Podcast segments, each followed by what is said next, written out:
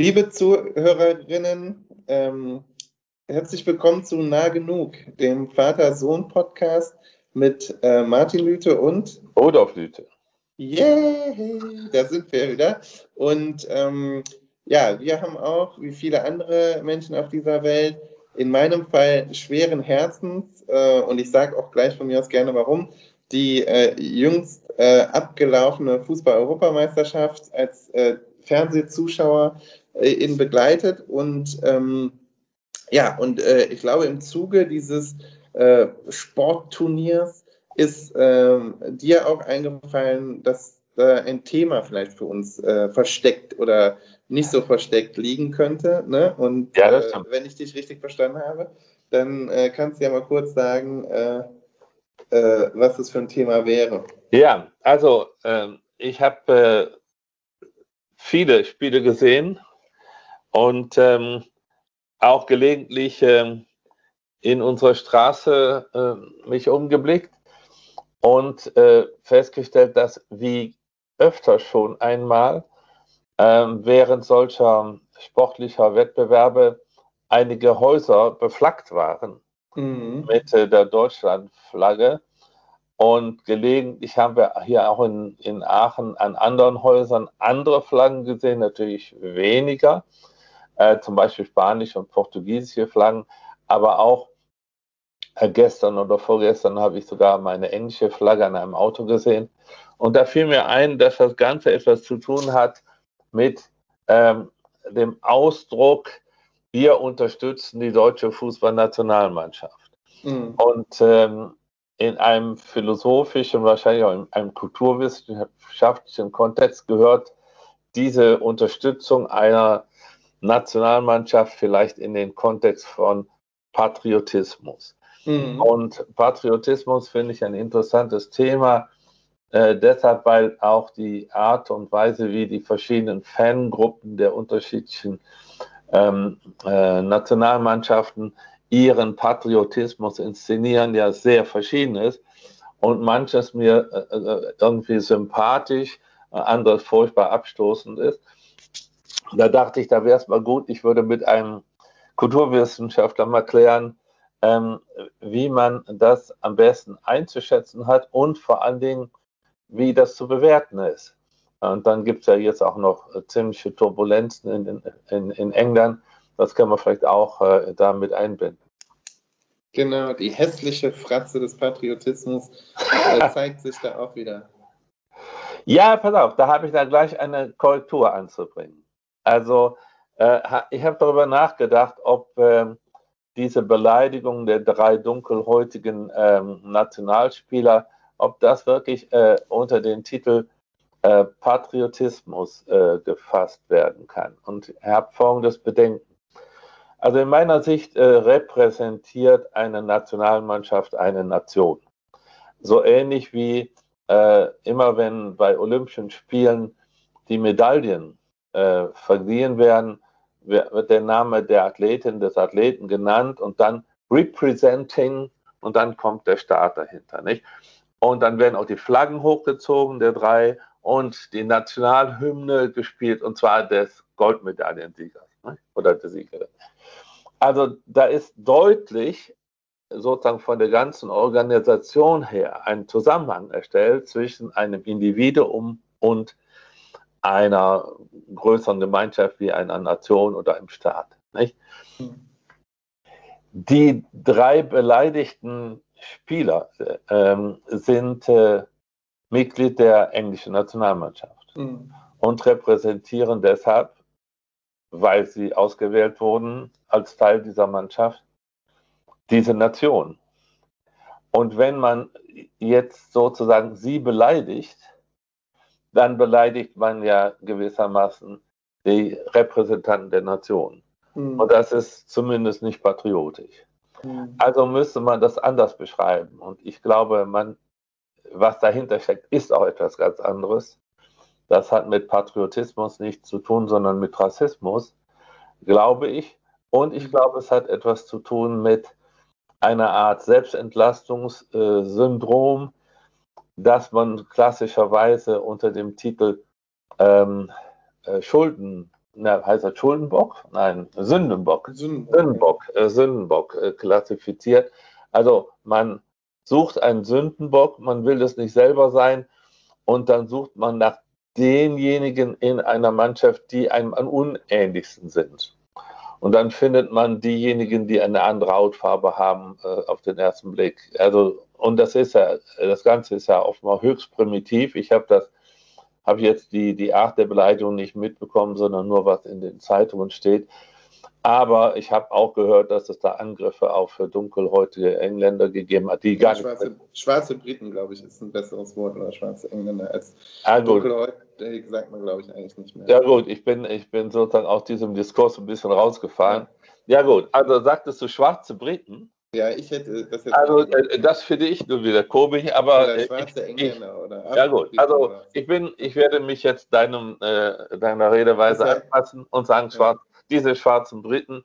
Also es wurden schwarze Briten offenbar auch verfolgt oder äh, geschubst und äh, es gab Plakate, auf denen die als Werbeträger äh, äh aufge, äh, dargestellt wurden und die sind dann beschmiert worden und so weiter. Also ist alles sehr unerfreulich. Aber, ich glaube, äh, es ist interessant, ich würde da gerne mal einhaken. ja, bitte. Das ist interessant. Äh, das ist also für einen Kulturwissenschaftler, also äh, ist es eine fast, also fast grenzt es an eine naive Vorstellung zu sagen, das eine ist eben der wunderschöne Patriotismus und wenn man, äh, ja, und wenn man jetzt dann halt äh, äh, dann rassistisch ist, dann, ähm, dann ist es eben kein Patriotismus, weil dann, dann sozusagen jagt man ja die eigene äh, Nation ins Boxhorn. Ich glaube, kulturhistorisch ist es einfach ganz einfach so, dass für die meisten Nationalstaaten in Europa, und um die ging es ja jetzt zumindest mal bei diesem Turnier, dass sie eine Imagination von sich selber haben als äh, weiße Ethnostaaten. Und das gilt überraschenderweise auch für, ähm, für England. Und insofern ist eben ein Teil der Nationenliebe, ist, dass man sie als weiß imaginiert. Und insofern ja. diese als andere erkennt. Patriotismus und Rassismus sind Zwillinge. Ne? Das ist ein konzeptuelles Paar. Das eine ist ähm, äh, das ist kulturhistorisch äh, aufeinander, baut das auf. Es gibt ein wunderschönes Buch dazu von Paul Gilroy, da sagt der Titel schon alles, There ain't no black in the Union Jack. Und ich glaube, das ist, ähm, das ist genau, äh, das ist genau das, was wir da sehen. Wir sehen die Logik der Liebe zu einer Nation, die man als weiß imaginiert ähm, und wo man sozusagen in Kauf nimmt, ähm, dass ähm, schwarze Mitglieder der Gesellschaft beteiligt werden, so sie denn zum Erfolg der Nation beitragen, dass man diese aber gleichzeitig, dass man sie sozusagen immer nur ähm, auf Bewährung als Teil der Nation äh, akzeptiert. Ähm, gerade in England, also nur, ich, und ich will damit ganz klar sagen, das gilt für Deutschland genauso. Und äh, äh, einer meiner damaligen Lieblingsrapper mit dem Namen Oli Bagno hatte auch mal, glaube ich, in einer seiner Hooklines ähm, irgendwie auf, äh, aufgegriffen, diese Idee, und Lukas Podolski singt die Hymne nicht mit. Weil da gab es ja auch diese Diskussion darüber, wie deutsch sind die einzelnen Nationalspieler ne? und wer und äh, die Mesut Özil-Kontroverse. Ja, ja, ja. Also das hat damit zu tun, das hat alles mit Patriotismus zu tun. Ja. Und ich glaube, du kannst jetzt, man kann jetzt wieder philosophisch abstrakt sagen, wir müssten da konzeptuell unterscheiden. Ja. Ich glaube, wir sehen aber dann, dass es kulturhistorisch nie gemacht worden ist. Und das sozusagen deshalb Zwillinge sind, dann kann man noch so darüber reden, ja, das eine sollte ja was anderes bedeuten. Das können wir hier aber auch gerne tun. Ne? Genau, es gibt auch so einen Unterschied zwischen Patriotismus und Nationalismus, wo so Leute, äh, glaube ich, auch versucht haben, ähm, genau danach zu unterscheiden, dass das eine eher darauf abzieht, andere Nationen für, äh, für, für weniger wertvoll zu halten als die eigene, während Patriotismus erstmal sozusagen die Liebe zum eigenen, ähm, zum Vaterland eben ausdrücken soll, also so eine Affektbeziehung beschreibt. Aber ich bin da kritisch, weil ich glaube, dass man kann da, äh, wir können da sozusagen konzeptuell abstrakt drüber reden, aber ich glaube, wir sehen genau bei diesen Angriffen jetzt auf schwarze Menschen in England, dass das eben äh, ja, Patriotismus lange ja, also äh, ausdrückt. Es kommt ja immer mal wieder vor, dass unsere methodischen Ansätze äh, äh, äh, nicht identisch sind. Ähm, ich hatte gesagt, und darauf beharre ich jetzt erst einmal, ja, äh, ich hatte gesagt, man kann dieses Verhalten ähm, mit anderen ähm, äh, Konzepten erklären. Nämlich, ähm, da ist jemand, da ist jemand aus äh, sozusagen, äh, oder da sind Leute, die möchten gerne nicht blamiert sein, fühlen sich aber blamiert und möchten nicht schuld sein und suchen deshalb einen Sündenbock und sie finden sie dort, wo sie am wenigsten Ähnlichkeiten sehen. Tatsächlich aber auf der sozusagen auf der auf der rationalen Ebene muss man ja sagen, ein, eine, eine Mannschaft wird von einem Trainer zusammengestellt und damit repräsentiert sie als Ganze die Nation. Und äh, also das, was du vorgetragen hast, das erklärt aus meiner Sicht, warum es dann so schnell dazu kommt, dass man ausgerechnet diese drei Leute herauspickt. Aber es erklärt nicht, dass sozusagen Patriotismus unbedingt rassistisch sein muss. Ja. Ist ja, nee, das ist okay. Aber ich glaube schon, dass in die Logik des Patriotismus in den europäischen Ethnostaaten Ausgrenzung eben eingeschrieben ist. Gut. Brav. Äh, vielleicht hilft uns, hilft uns Folgendes weiter. Hm. Ich hatte ja gesagt, jedenfalls aus meiner Sicht sind manche Erscheinungsformen dieser, dieses Phantums ähm, sympathisch, andere tolerabel und andere und wiederum dritte sehr störend. Hm. Und ich würde das auf, mit meinen Kategorien wie folgt beschreiben. Ähm, immer ich mit meinen auch. Stören, stören, stören. Ja, ja. ja gut. Also ich, ich hatte mir schon gedacht, dass wir dann nicht so schnell auf einen Nenner kommen. Äh, aber das ist ja für die Zuhörerinnen und Zuhörer auch spannender, äh, als wenn wir äh, uns nur gegenseitig bestätigen, wie recht wir äh, jeweils haben. Ne, pass auf. Also ähm, ich nehme mal ein paar konkrete Beispiele. Ja? Ähm, also, die Dänen treten auf, also ich rede jetzt von den Fans, ja, und es ist mir sympathisch, obwohl sie so Sachen singen wie We are red, we are white, we are Danish Dynamite, ja, was auch schon ein bisschen was Militaristisches hat, nicht? Äh, aber das ist irgendwie sympathisch. Und warum ist mir das sympathisch? Nun, ich sehe darin in der Art, wie das präsentiert wird, äh, keine, kein Ansatz von Chauvinismus. Und das ist für mich ein ganz entscheidender Punkt. Also Chauvinismus ist definiert als das Gefühl der Überlegenheit der eigenen Gruppe gegenüber anderen. Und das muss nicht eine Nation sein. Das kann zum Beispiel auch ein Geschlecht sein. Es gibt einen männlichen Chauvinismus, es gibt einen rassischen Chauvinismus, es gibt einen nationalen Chauvinismus, äh, alles mögliche. Also jedenfalls dieser Gedanke, dass man wirklich überlegen ist und der andere sozusagen unterlegen ist. Das ist das hässliche Element im Patriotismus. Also würde ich sagen, der Patriotismus wird in dem Maße problematisch, wie er chauvinistische Elemente enthält. Äh, und ich, ich will das auf folgende Weise noch erläutern. Es gibt ja diese Fankultur nicht nur bezüglich der Nationalmannschaften sondern es gibt Fankultur auch bezüglich äh, regionaler Mannschaften. Mhm. Also wenn jetzt zum Beispiel ich äh, Fan von Alemannia Aachen wäre, was ja nicht der Fall ist, aber äh, könnte ja sein, ja, ja, danke schön, äh, dann könnte man sagen, ja, das ist ein Ausdruck von Lokalpatriotismus. Mhm. Damit würde ich aber wirklich nicht sagen, also die Kölner können kein Fußball spielen und die Bayern sowieso nicht. Ich würde nur sagen, äh, es würde mir mehr Freude machen, wenn die Aachener besser spielten. Ja, und äh, das finde ich harmlos. Und das ist Ausdruck einer Form von Verbundenheit zu einer Gruppe, mit der man auch tatsächlich zusammenlebt.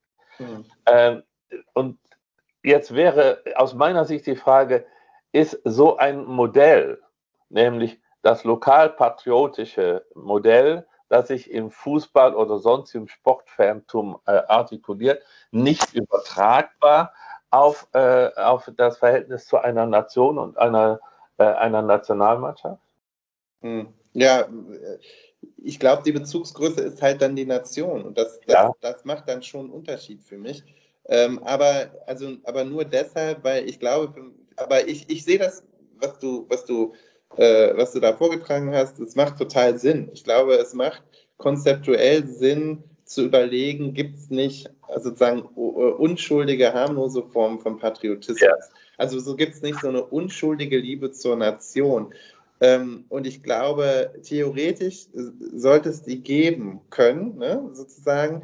Ähm, ich glaube, dass oft, da, also in den allermeisten Fällen ist damit halt so eine Verklärung der Nation ähm, als Gemeinschaft verbunden und, und wer dann eben Teil der, als, als Teil der Nation imaginiert wird oder nicht, spielt da eine große Rolle. Wenn man sich jetzt zum Beispiel, ich nehme mal deine zwei konkreten Beispiele, ne? und ich äh, bitte entschuldige, dass ich da jetzt ähm, auf, der, auf, sozusagen auf dieselbe Idee zurückkomme. Aber ja, ist, äh, klar, das, ist ja eine Idee. Ne? Nimm mal Alemannia Aachen zum Beispiel als Beispiel. Die hatten eine Zeit lang Taifur Diane als Spieler. Ne? Und äh, das war ähm, ein afrikanischer Spieler, der ähm, der äh, dann für Aachen eine Zeit lang auch, glaube ich, äh, ziemlich viel getroffen hat und gut war und so, der wurde immer extrem beäugt und der war äh, sozusagen immer, äh, spielte wirklich immer auf Bewährung. Also diese Idee von Athleten, die in Deutschland äh, Sport machen und nicht in Anführungsstrichen deutsch aussehen, ne, sondern äh, einen gewissen Migrationshintergrund zum Beispiel erkennen lassen oder so, die sind immer doppelt und dreifach beäugt, gerade wenn es darum geht, zu diesen kollektiven zugehören äh, zu dürfen. Ne? Das ist nämlich genau das. Das ist immer sozusagen, da imaginiert sich sozusagen äh, eine Mitte einer Gesellschaft, ne? die in, in, again, also bei europäischen Ethnosstaaten sind das Weiße äh, in der Fankultur von Fußball ja auch noch meistens Männer, ähm, die, die, die meinen, entscheiden zu können, äh, wer dazugehört und wer eben nicht. Äh, und das hat irgendwann ja bei Aachen sogar dazu geführt, dass relativ inoffiziell dann irgendwann die Politik eingeführt worden ist, man kauft am besten keine schwarzen Spieler mehr. Ne? Weil die Aber wusste ich gar nicht. Ja, nach Taifurdiane kannst du mal gucken, äh, wie das da so weitergegangen ist. Äh, das ist zum Beispiel das eine. Ne? Und, und ich war da ja mal ähm, bei einem Fußballspiel auf dem alten Tivoli übrigens noch zwischen der deutschen U21-Nationalmannschaft und der niederländischen damals. Das ist lange her. Aber da haben sie Fans ins Stadion gelassen von Alemannia Aachen zu einem Zeitpunkt, als Taifurdiane da noch gespielt hat. Und die haben dann über die Holländer äh, die schlimmsten rassistischen Lieder ah. gesungen gegen die schwarzen Menschen dort. Ah, die hatten und Schwarze in, den, in der Mannschaft, den Niederländern. das ist eine U21 gewesen der Niederlande, da ist das zu erwarten, ne, sage ich mal. Äh, auch übrigens eine ganz ähnliche, ähm, ganz ähnliche Figur, ne, als Clarence Seedorf damals den Elfmeter. Ah, ja, ja, ja. Was war da los? Ne? Äh, also ich, aber ich will darauf zurückkommen, das waren dann diese Fans von Alemannia Aachen, die schlimmstes rassistisches Lied gut gesungen haben gegen, nun, es war jetzt nicht Taifodiane, aber was ist das bitte für eine krasse Logik? Ich glaube, äh, da, da, da, da war sozusagen eine Verflechtung von lokalem und äh, nationalem Patriotismus und der war auf jeden Fall und dezidiert rassistisch überformt. Ähm, das ist eine. Und bei diesen Nationalmannschaften, ich finde auch, das ist natürlich auch Teil des sozusagen des Mediennarrativs, wir finden die Dänen dann harmlos. Es wird dann auch weniger darüber berichtet. Jetzt gab es auch sozusagen diesen tragischen Fall noch, ne? Ja, ja, ja. Christian Eriksen und so. Ähm, da ist es ja dann auch äh, schwer, da nicht empathisch zu sein. Und das wird natürlich auch ich glaube schon, dass es sowas gibt dann wie die Kollektivierung dieses Traumas, ne, dem da ja alle beigewohnt haben, als der äh, mit einem Herzstillstand umgefallen ist. Ähm, aber trotzdem ist das für Dänemark auch so. Was ist denn gerade der politische Kontext? Wie sieht diese Nationalmannschaft aus? Da gibt es ja auch ganz klare Aus. Ist bei Italien übrigens genauso. Der Mancini hat ja gesagt, er will nur in Anführungsstrichen Spieler spielen lassen, die italienisch äh, Aussehen oder so, ne? Und dann hat er da den einen Brasilianer. Ja, die haben jetzt aber drei Brasilianer. Ja, aber den hat er widerwillig sozusagen aufgenommen, ne? Und äh, ja, und ich finde halt, äh, das ist komischerweise, immer gibt es diese Beispiele. Man kann jetzt darüber sagen, ja, das, aber es müsste das ja geben, dann, dann gebe ich dir auch recht. Aber ich sehe auch bei den Dänen äh, nicht nur das Unschuldige.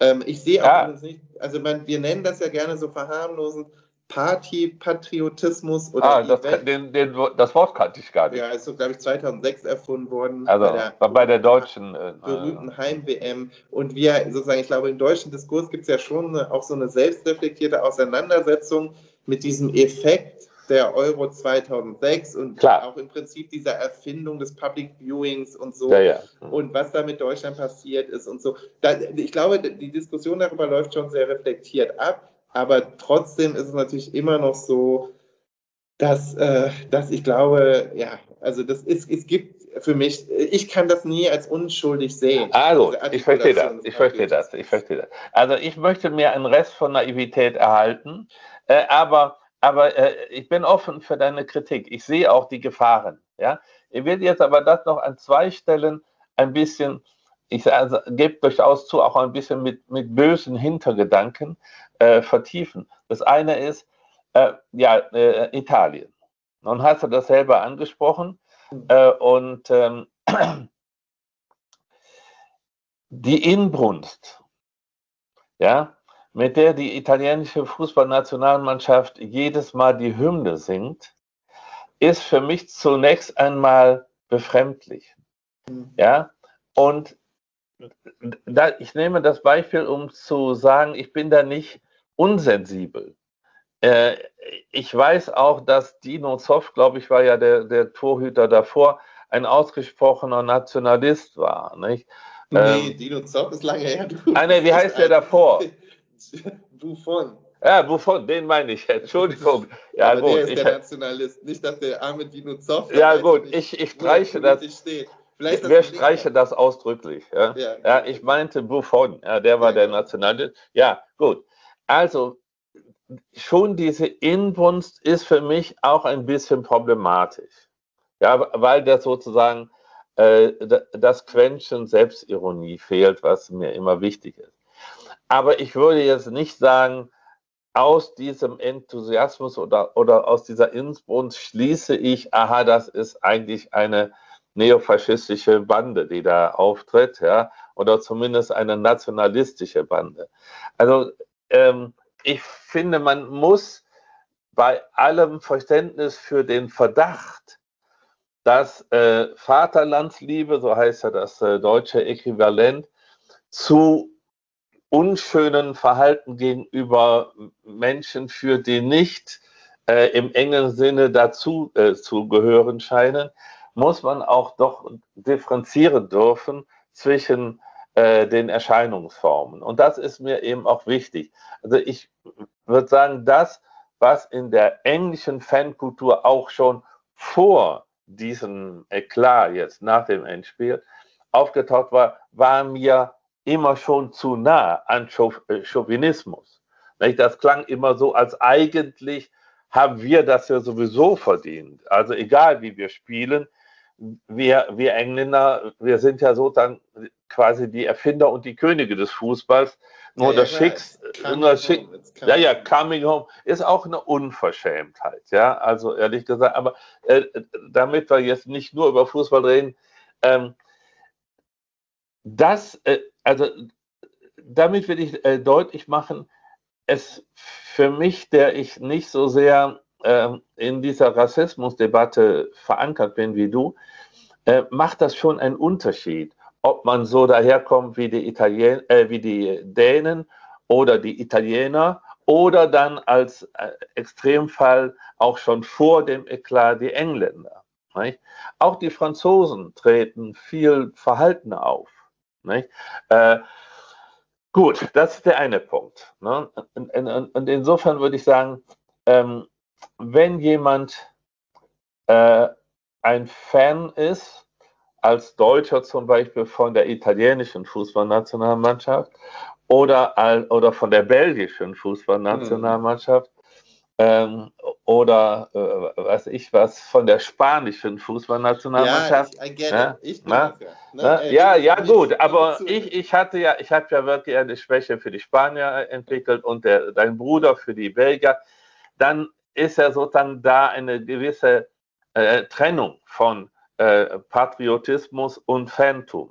Aber mhm. das ist nicht der Normalfall. Der Normalfall ist schon, äh, man ist Fan der Mannschaft, die die eigene Nation repräsentiert. So, komm auf ein anderes Thema. Du sagst, äh, ja, da gibt es diese Imagination äh, einer Ethno-Weißen oder ja, also, einer ethno-weißen äh, Nation und das sei bei den Ethno-Staaten äh, in Europa nun der Fall. Ja, glaube ich. Aber was ist mit den Vereinigten Staaten von Amerika? Also ich kenne den Ausdruck A Nation of Nations. Und würdest du als Amerikanist sagen, auch da ist, äh, ist sozusagen die Nation äh, ethno-weiß imaginiert? Ja, in aller Regel schon. Also zumindest mit einem Zentrum, mit einem ethno-weißen Zentrum. Ist auch, würde ich sagen, Stand der Forschung. Ne?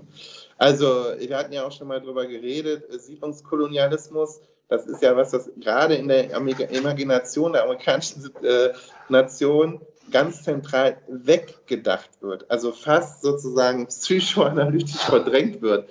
Denn die feiern ja, also gut, die feiern den 4. Juli, aber die feiern ja eben auch Thanksgiving ja. als sozusagen ein großes Verbrüderungsfest mit der indigenen Bevölkerung. Und, äh, und der ganze, der ganze ähm, genozide Krieg, der dort, siedlungskolonialistische Krieg, der dort geführt wo worden ist, ähm, der äh, fällt ja sozusagen in der amerikanischen Debatte bei der Imagination äh, der Nation komplett unter den Tisch. Ne? Und äh, also äh, Native Americans, ähm, glaube ich, äh, werden einfach äh, weitgehend und deren Bedürfnisse und Belange werden auf nationaler Ebene, sag ich mal, weitgehend ignoriert. Wir haben, glaube ich, jetzt die erste äh, ähm, äh, indigene Ministerin überhaupt. Ja, das ne? haben wir. Das ja, stimmt. aber überhaupt. Der Heimat, oder? Ja, Heimatmuseum. Ja, genau. Ja, genau. Äh, Ministerium. Heimatministerium in den Vereinigten Staaten. Und, äh, und ganz ehrlich, also ich meine, ich, ich sage auch nicht, es gibt da weniger oder mehr Rassismus. Also man liest jetzt gerade auf Twitter auch, die Engländer sind die rassistischsten und so. Das halte ich alles für Quatsch. Ich glaube, jede Nation hat ihre eigenen patriotistischen Praktiken, genauso wie du das gesagt hast. Und damit einher gehen auch ihre eigenen Rassismen. Ne? Unsere also, Rassismen. Also, also ich glaube, dass es da schon eine wichtige Differenzierung gibt. Und ich glaube zum Beispiel, es ist auch nicht umsonst so. Also, ne? also und es ist auch nicht umsonst so übrigens, dass viel von dem, was wir jetzt als Nationalkultur und patriotische Kultur besprechen, sich eben in den Sport ausgelagert hat. Ne? Ja gut, das, das hat... Also das, also insofern finde ich, hat das schon eine Legitimation, dass wir darüber mhm. reden. Wir müssen jetzt nicht nur über die EM reden, nee. aber ich finde, es ist ja genau, wenn es darum geht, ähm, zum Beispiel, ähm, das, das, Paradebeispiel ist ja auch immer Sinedin Sidan, der dann gefeiert worden ist, natürlich, das darf man ja auch nie vergessen, diese Narrative, die dann durch die Medien laufen, die sind ja auch selber nicht unschuldig. Das ist ja nicht so, dass das einfach passiert und Fahrt aufnimmt. Das wird ja gestreut. Also das ist, da ist dann Adidas dran beteiligt. Ne? Äh, das gilt für Deutschland ja genauso.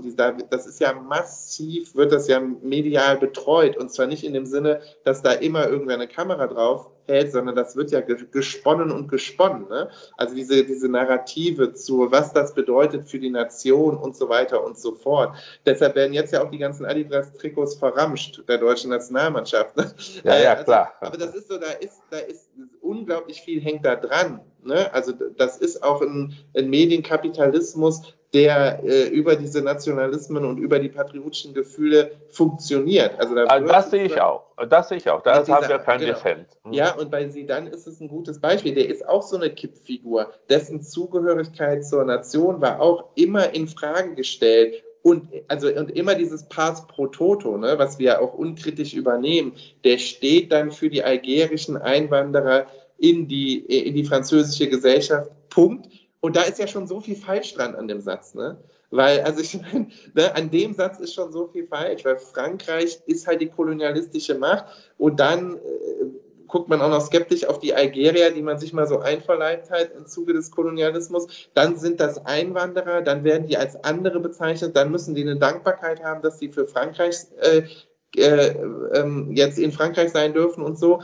Und bei Sedan war das immer so. Der hat legitimiert, wurde das dann 98. Und dann wurde der und die Mannschaft zu so einem Symbolbild für einen kurzen Moment der französischen des französischen Friedens einer pluralistischen Gesellschaft. Ne? Das, da ja, das weiß ich. Also ich weiß, dass damals sogar die, äh, die, äh, die mediale Präsentation der französischen Nationalmannschaft darauf abhob, dass die eben so bunt gewesen genau, sei. Ja, klar. Ja, das stimmt.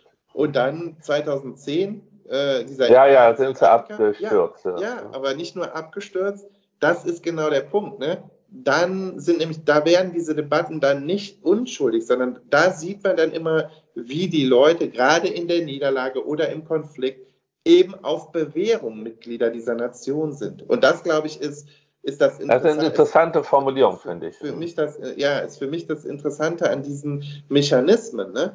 Mesut Özil, den haben wir immer so, sage ich mal, hingenommen, ja, ähm, solange der da gut gespielt hat und keine, ne, und, äh, und sich nicht politisch geäußert hat. Ja, und sich nicht geäußert hat, ne, genau. Und äh, sobald aber, ne, die Herren äh, Gündogan und Mesut Özil, ich finde jetzt, ich bin jetzt ja, du weißt es ja, ich bin jetzt ja kein Freund von Erdogan oder sowas, aber also es ist halt dann doch interessant und das ist ein anderes Beispiel jetzt, aber es war halt sehr interessant, wie dann auf einmal wieder ähm, ja, das Deutschsein dieser Leute dann eben zentral als Frage aufgeworfen wurde. Und ja, ich finde, das sagt viel, das sagt eben viel über unsere Gesellschaft, weil es genau, weil das der Umgang damit ist.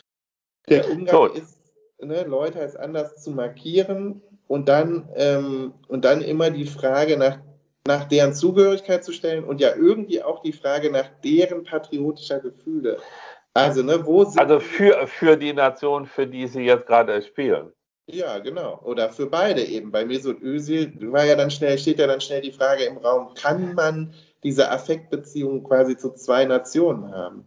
Ach so, ja. Ne? Ja, ist doch so. Klar, ne? also klar, ist ja, ja klar, ist richtig. Zentral die Frage, ne? ob, ob man sozusagen, äh, ne, obwohl man für Deutschland spielt, vielleicht trotzdem sich so für sich selber imaginiert, oh, äh, dieses türkische Nationaltrikot mal zu tragen, wäre auch schon cool gewesen, weil meine Familie daherkommt. Und das lässt, sage ich jetzt mal, der Durchschnittspatriot, der deutsche Durchschnittspatriot nicht zu. Ne? Ja, ja, verstehe dein, verstehe dein Argument. Ich will eine kleine sozusagen historische, historische Bemerkung einstreuen, aber mehr spielerisch.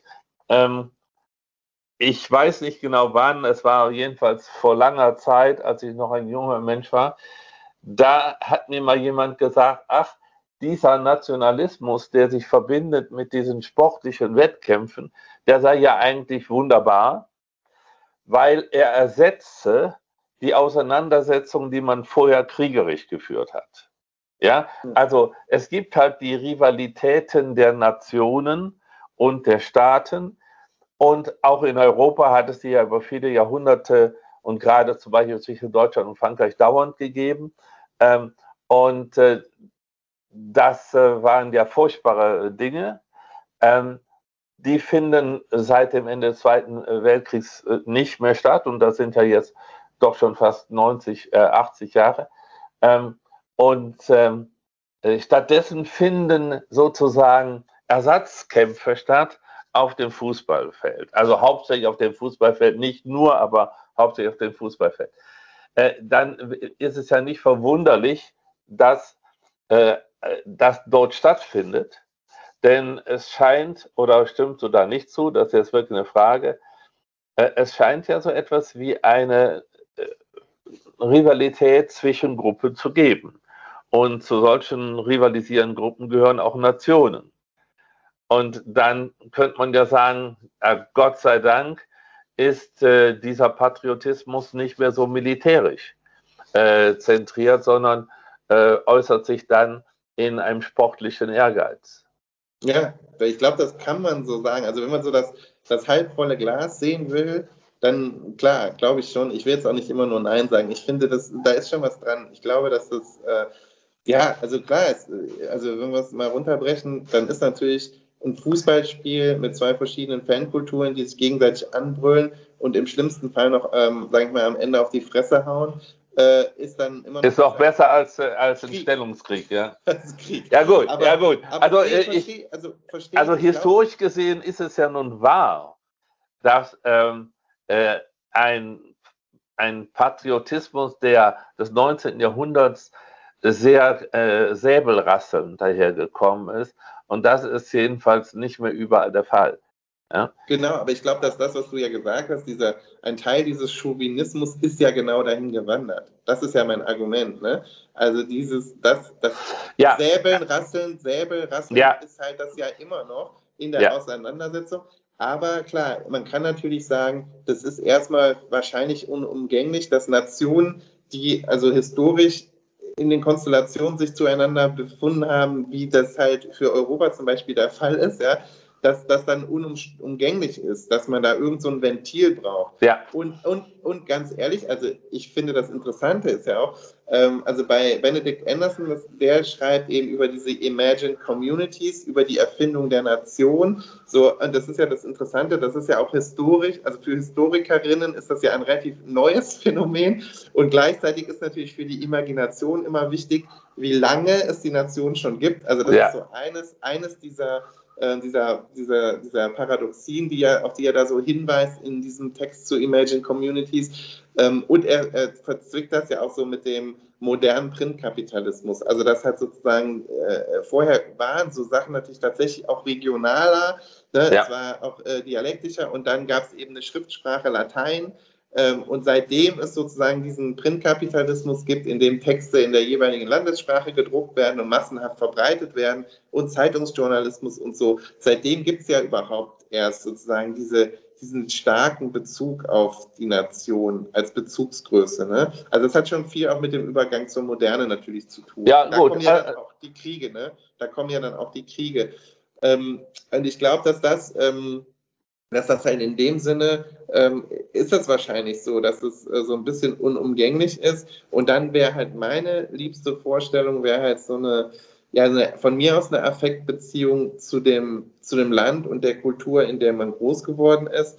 Ich würde das halt für mich immer versuchen zu denken oder kann es diese Praxis geben ähm, in der größtmöglich inklusivsten Weise. Ja, das, also das gut, das Ideal teile ich ja. Ja? Genau, ich glaube, äh, das teilen wir. Und dass man eben dann sagt, Mesut Özil ist eben mindestens so deutsch wie ich. Weißt du, so, also ich, ich, würde so, ich würde so eine Formulierung schon schwierig finden. Ich auch, ja, ich auch. Ne? Also weil, ähm, äh, also da denke ich äh, sehr formalistisch, ja, so wie ich das auch gleich, da, ganz am Anfang gesagt habe. Äh, ich denke so, ähm, ich weiß nicht genau, was es heißen soll, ich bin deutscher als ein anderer. Also gut, ich spreche hauptsächlich Deutsch, ja, und ich habe hauptsächlich in Deutschland gelebt. Äh, aber es gibt vielleicht Deutsche, die äh, sehr viel im Ausland gelebt haben und deshalb Deutsch äh, mit Akzenten sprechen. Äh, sind die deshalb weniger Deutsch? Also das finde ich. Aber ich glaube, so läuft ja die Debatte, oder? Ja, aber da, da mache ich nicht mit. Also, ja. Was ich eben sagen will, ist, äh, man braucht für diese Zugehörigkeitsdebatte nüchtern sachliche Argumente. Und was die Fußballmannschaft betrifft, das war ja mein Ausgangspunkt, ist es so. Ähm, nach meiner Kenntnis können nur solche Menschen für eine Nationalmannschaft antreten, die Staatsbürger dieses Landes sind. Ja? Und für mich ist es so, Deutsch ist jeder, der Staatsbürger dieses Landes ist. Äh, und Leute, die sozusagen anderswo leben, sind dann zumindest mal in einem anderen Sinne Deutsch als diejenigen, die auch Staatsbürger sind. Aber äh, also, ich, ich äh, mache nur darauf aufmerksam, dass ich so einen Satz wie A ist etwas deutscher als B äh, immer schwierig finde, weil man nicht weiß, welches Kriterium man da an, anwendet. Nicht? Ja, aber Rasse und Ethnie ist ja genau eines. Das, war ja, das ist ja genau das, wie wir angefangen haben zu reden. Ne? Verstehst du? Äh, klar, ich bin da genau bei dir. Ich, ich mhm. finde, das ist ideal, das so zu sehen, aber de facto läuft es halt. Nicht. Ja, ja, gut. Also ich bin da als Philosoph, äh, als Philosoph schon sehr daran interessiert, darüber zu reden, wie es sein sollte. Ja? Okay, ja, klar. Mhm. Aber äh, ich, aber gleichzeitig muss man ja einen Blick darauf haben, wie die Debatten laufen. Ja, ja. Also, also deshalb ist ja fruchtbar, dass wir äh, miteinander diskutieren. Dann werden sozusagen beide, beide äh, äh Seiten des Problems. Ich will noch einen anderen Punkt äh, erwähnen und bin gespannt, wie deine Haltung dazu ist. Mhm. Also ich habe ein bisschen mich vorbereitet auf diese, dieses Patriotismus-Thema äh, ähm, und da ist mir Folgendes aufgefallen, also in, in so einem Artikel, den ich gelesen habe. Patriotismus wird ja nicht nur gesehen als dieses emphatische, affektbesetzte Vaterlandsliebe. Ja, also, wie schön ist es, ein Deutscher zu sein oder ähm, ähm, äh, deutsche, deutsche Frau, deutscher Wein und all sowas, ja. Äh, sondern Patriotismus hat ja auch äh, äh einen pragmatischen äh, Aspekt, nämlich ähm, ein Patriot wäre dieser traditionell, diesem traditionellen Verständnis folge jemand, der bereit ist, seine eigenen Interessen zugunsten des Interesses der, des Vaterlands ja, oder der, der Nation äh, äh, zu relativieren oder gar hintanzustellen. Ja? Also jemand wäre zum Beispiel bereit, äh, ohne große, ohne große Vergütung Dienst zu, in sozialen Zusammenhängen zu leisten. Das wäre dann doch eine positive Art von Patriotismus. Äh, oder dass man regelmäßig seine Steuern bezahlt. Ja, und nicht Steuern betrügt und so. Siehst du das nicht so?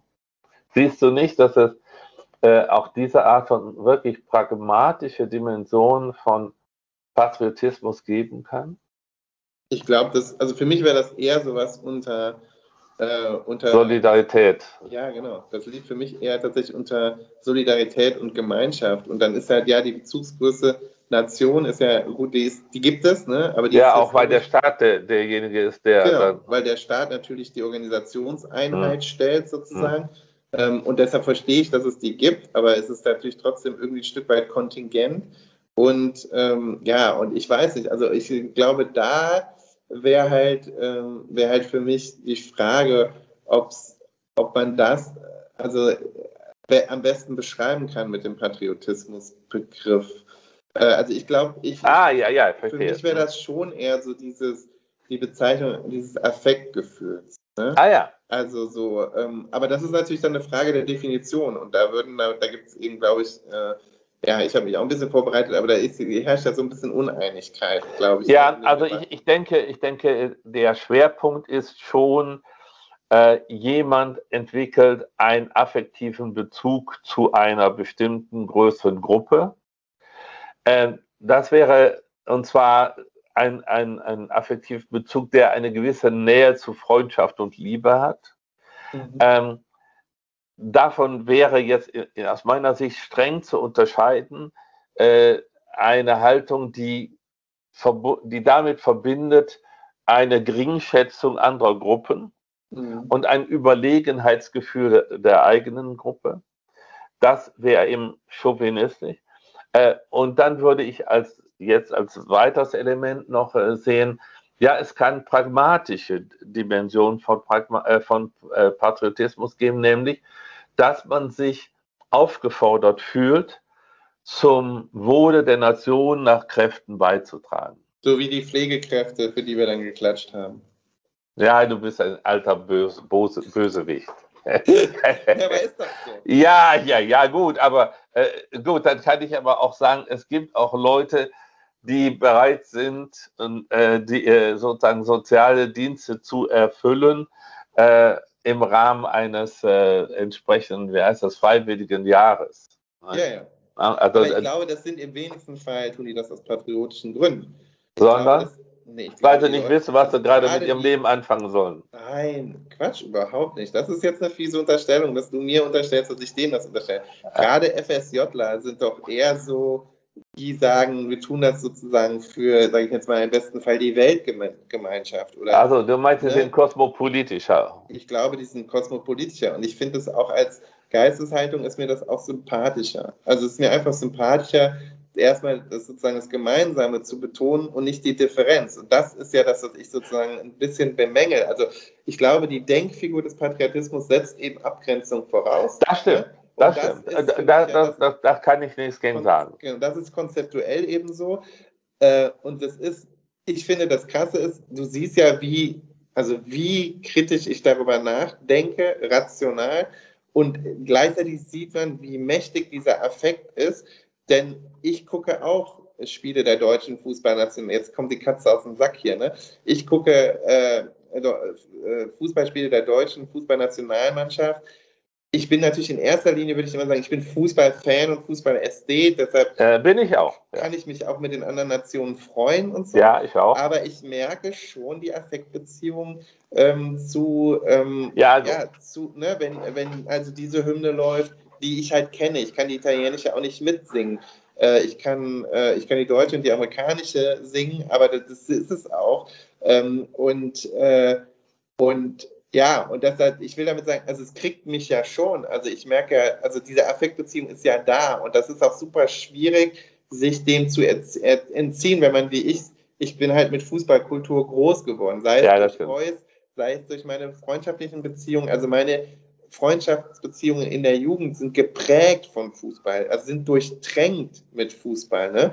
Und da ist man ja auch in einem Alter, wo man erstens geprägt wird und wo dann man zweitens auch unkritisch ist, äh, was jetzt so Deutschlandfahne angeht. Ich meine, ich war elf Jahre, als Deutschland 1990 ähm, Weltmeister geworden ist ne, in Rom und das ist ein prägendes äh, Ereignis gewesen. 1 zu 0 ähm, gegen Argentinien, ne? Ja, ja, klar. Und dieses, auch das, dieses Kollektiv, in dem wir da geguckt haben, das war ja sozusagen. Ja, die, die Straßengemeinschaft. Die Straßengemeinschaft, Public Viewing im Kleinen und so. Das hat ja, das war halt ist natürlich prägend gewesen. Und das kann man auch nicht sich wegdenken. Ich habe gestern mit Freunden telefoniert und wir haben alle gesagt, gerade auch jetzt wegen dieser Corona-Treiberei der UEFA und so, das ist ja wirklich gewissenlos. Furchtbar Das ist gewissenlos. Und trotzdem haben wir alle gesagt, wir haben natürlich äh, alle, alle bis auf einer, äh, haben das Finale geguckt und waren auch irgendwie involviert. Ähm, Ne, nun haben wir auch eine Person, der ist doppelter Staatsbürger, auch noch die englische.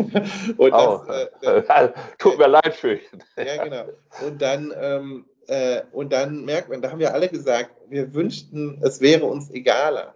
Ne? Ja, gut. das ist halt so, das ist, das ah, stehe ich dem gegenüber. Also, das, da sind wir wieder ganz beieinander. Da muss ich dir jetzt auch noch ein, eine Konfession machen. Ähm, es ist bei mir so, ähm, ich freue mich, wenn die deutsche Nationalmannschaft gut spielt. Und dann ist es mir nicht einmal so furchtbar wichtig, ob sie gewinnt oder nicht.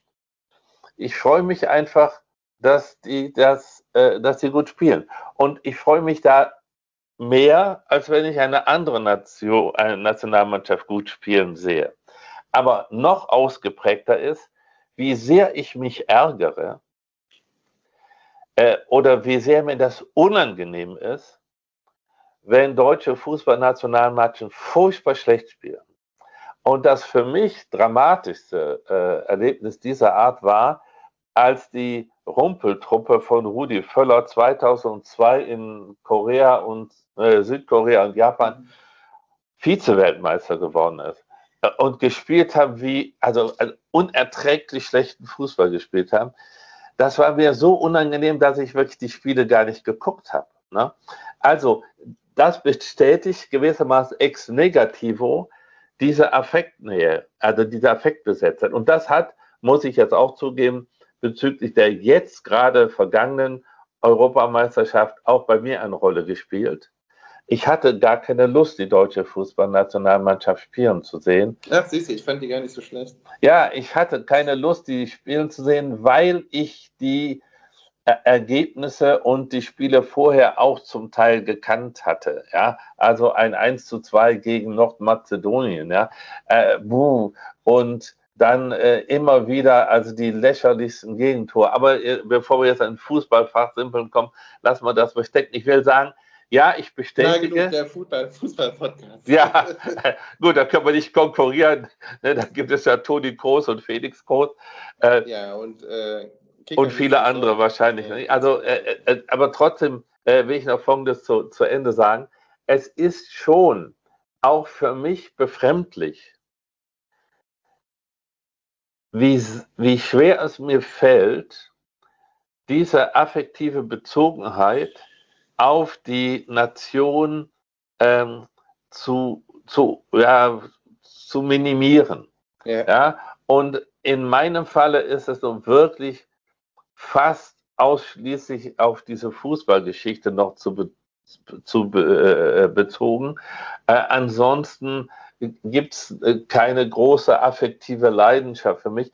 Ich würde immer sagen, also auch das äh, bin ich gespannt, wie du das jetzt kommentierst. Ich würde immer sagen, ich lebe gerne in äh, Deutschland. Äh, es entspricht meinem, meiner Neigung zu geordneten Verhältnissen, dass diese Nation funktioniert, rein organisatorisch, ja.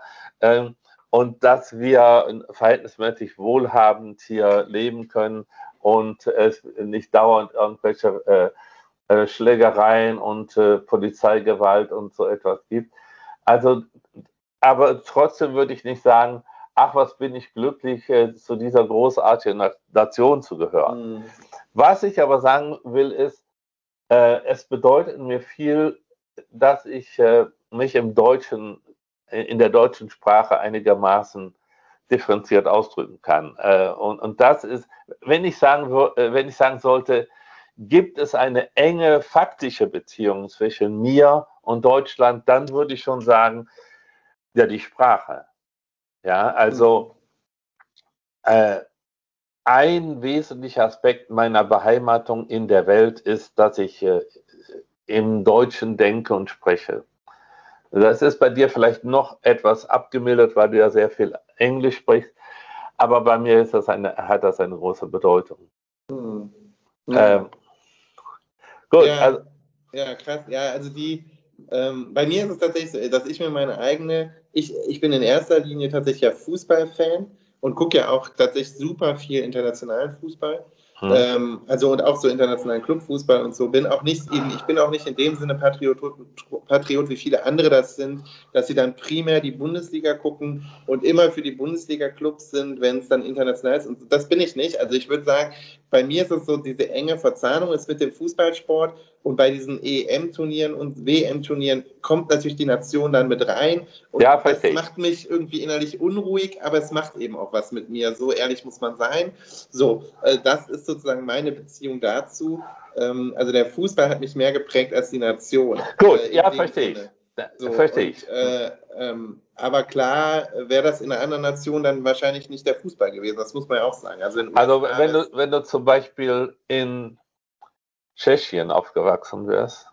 Ja, ich Hockeyspieler oder so wahrscheinlich. Ja, ja, also das oder, also weiß man, also Ja, ja, oder in Russland wäre es ja wahrscheinlich, oder in Kanada wären es auf ja, jeden Fall Eishockey. Ja, sind die großen drei und so, also hegemoniale hm. Sportkulturen sind, sind ja äh, anders, aber in vielen Nationen ist es eben Fußball. Hm. Ja, also das, also sozusagen so würde ich das beschreiben und so, also ich glaube, so rationalisiere ich das auch sozusagen für mich, um ehrlich zu sein, ne? Und ähm, ja, und ich glaube tatsächlich, dass du weißt ja selber, also äh, merkt man ja auch hier im Podcast, äh, also ich bin jetzt im Deutschen, äh, ich bin jetzt kein, nicht so ein Poet wie du und auch nicht so, ähm, nicht ganz so wortreich im Deutschen, glaube ich, wie du was eben tatsächlich damit zu tun hat, dass ich, äh, dass meine Arbeitssprache und Wissenschaftssprache ist eigentlich Englisch und das fällt uns beiden ja auch immer auf, wenn ich dir dann mal deutsche Texte zur Korrektur gebe, da, dann, da liegt dann immer noch, da kracht es immer noch im Gebiet. Ja gut, aber äh, dafür blicke ich mit Neid auf deine ja. englischen Texte, das muss naja, man eben. Und, aber ich glaube, das ist schon so dieses, ähm, ja, und gleichzeitig ist es natürlich so, da muss man ja auch ehrlich sein, was du gesagt hast, in, also in puncto ähm, so Funktionieren der, ähm, der, der Nation oder wie auch immer, ne? Also und also eine gewisse politische Stabilität und auch eine ökonomische Stabilität, die wir hier ja wirklich immer erfahren, das ist natürlich einfach, äh, es ist natürlich ein Stück weit ein Privileg, wenn man auf den Planeten guckt, dann hat man Schwein gehabt, dass man. Ja, ja, ne, das meine ich eben auch. Also dann ist es sozusagen, das ist, halt, das ist auch nicht. Äh, unschuldig. Das hat natürlich viel mit Ausbeutung zu tun und so. Wir völlig klar. Äh, ist, äh, ist, völlig klar äh, und ist ein Schatten. Äh, aber es ist andererseits auch so, wenn man ehrlich ist, freut man sich doch, dass man auf dieser Seite sitzt. Ja, ja, also ich, ich meine, ich denke jetzt immer, na klar, man denkt, ich habe zwei, wir haben zwei kleine Kinder hier, ne? Das ist natürlich schon, ist natürlich schon, macht einen Unterschied, dass man ja in erster Linie darauf achten muss, dass sie nicht vors Auto laufen. Ne? Ja. Und dass man nicht also die Sorge haben muss, dass da andere Dass Sachen jetzt nicht- passieren. Ich ne? ja, ne? Ja, ja, genau. Äh, haben. Ja. Ich, ich wollte noch eine, eine, eine Pointe bringen, äh, die, die, äh, die mit meinen jüngsten Erlebnissen zusammenhängt. Ah, das ist dann der, der Abschluss hier. Ja. Der muss nicht sein, aber, aber ich Okay. glaube, wir sind allmählich so, äh, gehen auf die 50 Minuten zu, nehme ich an. 55. Ah, ja gut, dann wird es auch Zeit. Äh, wie du weißt, bin ich, wie du selber, in erster Linie Fußballästhet und nicht Fan einer bestimmten Mannschaft. Aber ich habe so eine gewisse Nähe zu Borussia Mönchengladbach gehabt. Und das hat zwei Gründe. Das erste ist, weil ich ja da in der Gegend aufgewachsen bin und das die, die nächste Stadt für, für, unsere, für unser Dorf war. Und zweitens, äh, weil als ich mich mal als Erwachsener ernsthaft für Fußball zu interessieren begann, war Borussia Mönchengladbach eine sehr gut spielende deutsche Mannschaft. Jetzt aber in der letzten, vor einigen Tagen ist mir etwas ganz Merkwürdiges passiert, ähm, nämlich, äh, wie du weißt, waren wir in Bremen. Mhm.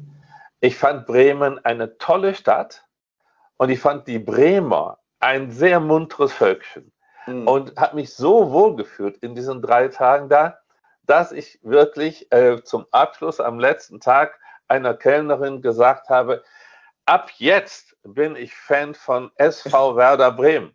Und tatsächlich bin ich das auch. Und ich habe auch eine Kappe nicht vom SV Werder Bremen, aber von, von der Stadt mir angeschafft. Und ich halte das, also ein bisschen albern jetzt das zu sagen, aber wir sind ja hier ganz ehrlich. Ähm, ich halte das für eine Art von Emanzipationsschritt. Nicht? Ich will nicht mehr einfach, weil ich zufällig in der Mönchengladbacher Gegend aufgewachsen bin, sagen, ich bin für Mönchengladbach, sondern ich will jetzt sagen, mein Herz hängt irgendwie doch an den Bremern, weil das eine so schöne Stadt ist und weil das so nette Leute sind und weil die so entspannt sind über das erstaunlich entspanntes Völkchen, fast schon, um an den Anfang anzuklären, fast schon dänisch. Ja. Ja. ja, jetzt bin ich total ausgelaugt. Ich habe viel gelernt. Ja, ich, äh, du, äh, ja, also bei mir ist es ja tatsächlich so, dass äh, bei den Clubs ist es ja bei mir so, da bin ich dann für die Clubs, die, also ich bin ja auch so sekundärer Gladbach-Fan, aber nur weil mein Bruder ja so ein überzeugter Gladbach-Fan Ja, ja. ist. Also das ist sozusagen die Bruderliebe, die, die mich da in die Loyalität, also die mich da loyal sein lässt. Und ja, das ist also auch ein Aspekt glaube, bei mir natürlich noch Und das kommt ja auch über dich. Also, ich, also und die Nähe von Aachen zu Gladbach, da wird man ja Köln oder Gladbach-Fan. Und ansonsten habe ich es ja dann nicht so mit stabiler Fanbeziehung. ja, habe ich auch nicht so sehr. Habe ich auch nicht so sehr. Aber ich, ähm, ich verstehe das auch, dass es die Orte sind. Also ich kaufe mir ja auch immer Fußballshorts äh, als sozusagen als Souvenirs in den Städten, in denen ich bin und äh, so von den Mannschaften äh, und halte es ja dann auch immer mit den Städten, die mir sympathisch sind. Ja, gut. Also das finde ich aber eine eigentlich ganz äh, naheliegende nicht? Also, äh, Entscheidung, denn äh, ich glaube, wir waren uns ja einig, dass ein wesentlicher Aspekt dieser Patriotismusdebatte mit der Affektseite von äh, Patriotismus zu tun hat. Und wenn man Fankultur jetzt auch in diesen Kontext hineindenkt, dann kann man ja sagen, ja, na, natürlich da, wo die Liebe am größten ist, da ist auch de, de, das Phantom am äh, natürlichsten. Hm. Äh, und im Augenblick, also wer weiß, wie lange diese Liebe hält, aber im Augenblick gibt es für mich äh, eine gewisse Neigung zu äh, SV Werder Bremen. Es sei dir gegönnt. Dann, ich danke äh, dir. Ja, wünsche ich dir alles Gute. Beim nächsten Mal dann hoffentlich mal wieder in Person. Ja, jetzt waren wir ja wieder über Skype. Mhm. Ähm, und, äh, aber ich glaube, es hat äh, ganz gut funktioniert. Jedenfalls äh, habe ich äh, eine sehr muntere Stunde mit dir jetzt hier verbracht. Ähm. Und, und äh, ja, grüß deine Familie, grüß die Ja. beiden süßen Kinder und deine liebe Frau. Und wir bleiben in ständigem Kontakt. tun wir. Grüß die Mami und dann Mach äh, ich. Die ist, glaube ich, gerade nach Hause gekommen. Bleibt gesund, ihr Lieben. Und sie hat Ja. ausnahmsweise mal nicht angerufen. Das ist ja auch schon gut. ja, das stimmt. Ja, okay, tschüss. Bis bald, ne? Tschüss.